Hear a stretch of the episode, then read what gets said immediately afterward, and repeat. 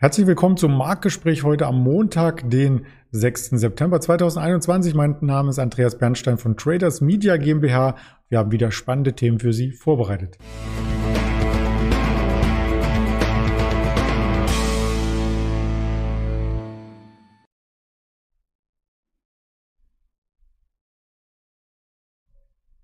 Wir schauen nicht nur auf den DAX, der sehr dynamisch in die neue Woche gestartet ist, sondern auch auf die bekannteste Kryptowährung, den Bitcoin und haben auch entsprechend die Märkte aus Asien im Blick, denn an der Wall Street passiert heute nichts. Ein Feiertag, das werden wir gleich noch einmal besprechen und zwar mit unserem Händler Henry, das habe ich schön ausgedrückt, den ich recht herzlich hier begrüße. Hallo Henry.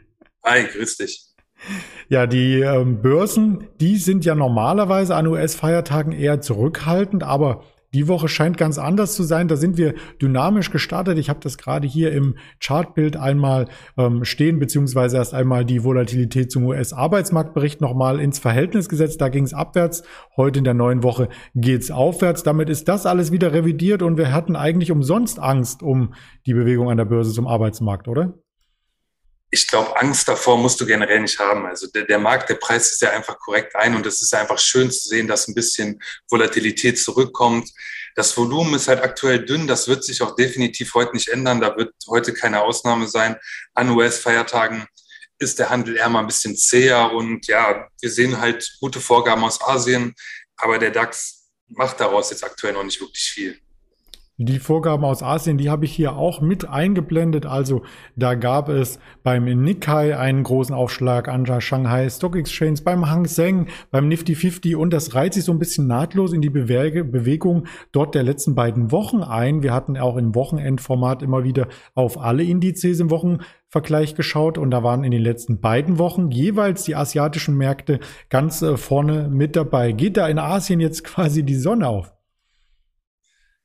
Ich glaube, man muss da differenzieren. Also gerade in den letzten Wochen ist ja China eher schlechter gelaufen. Jetzt, wenn man sich Indien oder Japan oder auch Korea und alles anguckt, da, da war es ja eigentlich eher ganz positiv in der letzten Zeit. Also ich glaube, dass wir jetzt einfach mal einen Boden gefunden haben. Dieser, dieser Abverkauf bei den US-Tech-Werten, der war ja schon gravierend. Und ähm, ja, ich finde das Niveau jetzt mittlerweile ehrlich gesagt sehr attraktiv da. Die Wachstumsaussichten sind großartig. Die politische Unsicherheit ist, ist eigentlich eingepreist. Also man kann das nie ganz sagen, was da noch kommen wird. Von daher diese positiven Vorzeichen, ich sehe das jetzt ein bisschen als eine, als eine gute Trendwende da, die sich da ankündigt. Ja, vor allem geht die auch mit News einher. Da haben wir auch etwas quasi ausgegraben und zwar von BYD als Vertreter. Denn die anderen Werte wie eine Alibaba und Tencent, die hatten wir in der letzten Woche schon porträtiert. Und bei BYD ist ja auch Warren Buffett mit investiert und da soll es wohl einen großen Schritt in Indien geben. Das ist korrekt. Man plante die Einführung eines exklusiven Fahrzeugs, eines, eines auch elektrifizierten Fahrzeugs, wie alle von BYD, in Indien. Und ähm, es ist ein stringenter, logischer Schritt. Das ist jetzt nicht die größte Überraschung, dass man sich da auch den zweitgrößten asiatischen Markt nach China aussucht, um zu expandieren. Aber es befeuert natürlich die Aktie und die befindet sich eh nah am Alltime-High. Von daher ist es genau die passende Nachricht zum, zum bestmöglichen Zeitpunkt und ähm, wird sich auch sicherlich langfristig positiv in die Entwicklung dieses Unternehmens aus, äh, auf die Entwicklung auswirken. Den Aktienkurs schauen wir uns natürlich auch mit an. Das kann sich sehen lassen. Also im Vergleich zu den anderen genannten ähm, ist die Aktie sehr weit nach oben gekommen. Wie auch der DAX. Eingangs hatten wir es dargestellt und da stellt sich äh, für die Trader und Anleger natürlich die Frage, ob wir in den statistisch holprigen September so weiterfahren. Ein Argument ähm, für ähm, ein wenig Unsicherheit könnte ja die Bundestagswahl sein. Da gibt es mehrere Livestreams und auch Berichterstattung in den Medien dazu. Was denkst du darüber? Ich glaube, das wird ein bisschen höher, also so höher gespielt, als es eigentlich dann im Endeffekt ist, weil die Auswirkungen auf die DAX-Unternehmen und äh, die Unternehmen, die halt exportierend sind, die wird auch eine Bundestagswahl dann im Endeffekt nicht, nicht haben. Weil egal wer der Kandidat wird, selbst wenn es dann ein Olaf Scholz wird, der vielleicht da mit einer Linken äh, zusammen eine, eine etwas soziale, sozialere ähm, Politik einschlägt, glaube ich nicht, dass, das für die großen Verwerfungen am Markt sorgen wird, sondern der DAX, der schaut da eher auf andere Indikatoren und die liegen in der Regel halt nicht in Deutschland. Von daher, ja, wird vermutlich etwas Volatilität im September vor den Wahlen zurückkommen und auch danach. Aber ich würde das nicht, ich würde dem nicht zu viel Gewicht zuordnen. Zur Not könnte man es auch auf die DAX-Umstrukturierung dann schieben, denn der DAX 30 wird ja ein DAX 40 und dann ist nicht die Bundestagswahl äh, schuld in Anführungsstrichen, sondern ähm, die Umstrukturierung des DAX, den wir uns hier auch mittelfristig einmal anschauen. Das große Bild immer wieder 15.800 Kurse darunter werden gekauft, so auch heute Morgen, also eine breite Range letzten Endes. Ähm, seit April haben wir immer wieder mit dieser Marke äh, zu kämpfen und man fragt sich, wann das Ganze mal nach oben oder unten aufgelöst wird. Ja, ich äh, finde es eigentlich ganz positiv, dass wir mal auf diesem hohen Niveau da konsolidiert sind, auch wenn es dann mal 800 Punkte runterging oder ähnliches, weil wir uns einfach den Bewertungen, die ja schon relativ sportlich sind, einfach weiter annähern. Und das ist immer gesund für so einen Index. Und ich finde, aktuell sieht es jetzt noch nicht davon danach aus, als würde der Deckel da jetzt direkt wegfliegen, weil wir auch relativ große rote Kerzen da sehen, die sich mit den weißen abwechseln. Das spricht eigentlich dafür, dass da noch ein Gleichgewicht im Markt ist, weil die Bewegungen in beide Richtungen einfach schnell sind. Von daher wir engen uns ein, das Volumen geht ein bisschen raus, die Volatilität, die bleibt auch eher auf der Strecke. Von daher glaube ich, wenn dann einmal der Decke fliegt, ist da, kommt Volumen zurück, kommt, kommt auch die Volatilität dann zurück. Aber bis dahin ist es jetzt eine Phase, wo man eigentlich auch geflissentlich in den Sommerferien bleiben kann und sich das von der Seitenlinie angucken kann. Also da würde ich eher auf einen Ausbruch nach oben oder nach unten eben warten.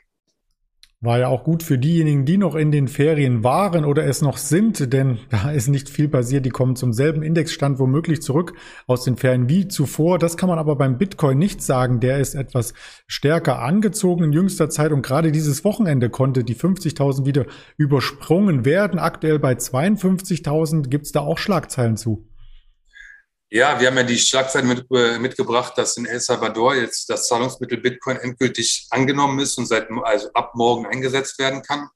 Äh, ich finde aber auch noch ganz spannend, PayPal ähm, akzeptiert ja auch Bitcoin, Litecoin und Ethereum schon in Amerika und bietet das jetzt auch in Großbritannien an. Also es kommt immer mehr Mainstream an. Äh, institutionelle Investoren haben auch für Kooperationen mit Coinbase geworben und da, da erste Schritte unternommen.